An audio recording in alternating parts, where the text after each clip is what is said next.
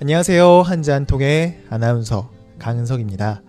네, 여러분 제가 그동안 너무 어, 바빴어요.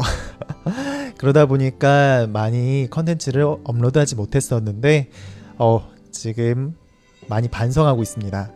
그래서 이제 앞으로는 최대한 이제 매일매일 진행을 하고자 하니까요. 많이 시청을 해주시면 감사하겠습니다. 네, 앞으로는 저희가 오전에 아침 시간대에 꾸준히 올릴 예정이고요. 그리고 음, 또 형식을 좀 변형시키려고 해요. 지금까지는 해설편 그리고 발음편 이렇게 두 가지 버전으로 업로드를 했었잖아요. 일주일에 한 번.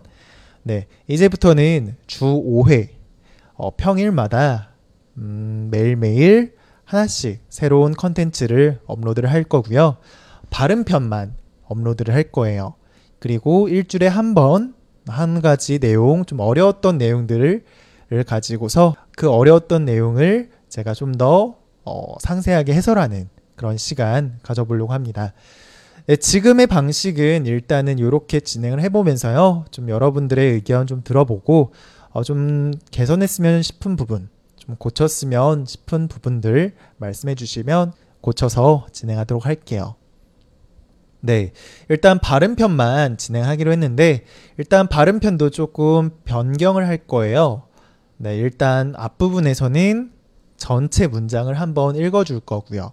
그리고 아주 아주 간단하게, 정말 정말 간단하게 해설편이라고 할 것까지는 없고, 한 1분에서 한 2분 정도 간단하게 설명, 그거에 대한 배경 설명을 간단하게 해드릴 거고, 그리고 난 다음에 어떤 뭔가 효과음이 들릴 거예요. 뭐 띠링 이런 소리가 들릴 건데요. 그 다음부터는 이제 발음편 나가는 거니까 그때부터 어 기존의 발음편처럼 똑같이 발음 연습하면 됩니다.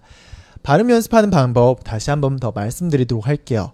발음 연습할 때에는 먼저 내용을 한번 들어보고 그리고 빈 공간 제가 비워뒀어요. 그 공간에서 발음 연습 최대한 따라서 연습을 해보고요. 두 번째에서는 저랑 쉐도잉 하는 거예요. 저랑 동시에 같이 말을 해보는 그렇게 문장 한 문장씩 연습을 해보고 그렇게 한 문장씩 다 끝나고 난 다음에 전체 문장 같이 연습해 보면서 마무리하는 그런 방식으로 진행을 할 거예요. 네. 어, 많이 많이 시청해 주시고요. 꾸준히 제가 가장 최신의 가장 시사적인 내용 정리해가지고 다시 업로드 할 테니까 이 부분들 잘 열심히 들어주면서 같이 열심히 공부하면 좋을 것 같습니다. 네, 그럼 앞으로 매일같이 저랑 또 함께 열심히 공부해보는 시간 가져보도록 하겠습니다.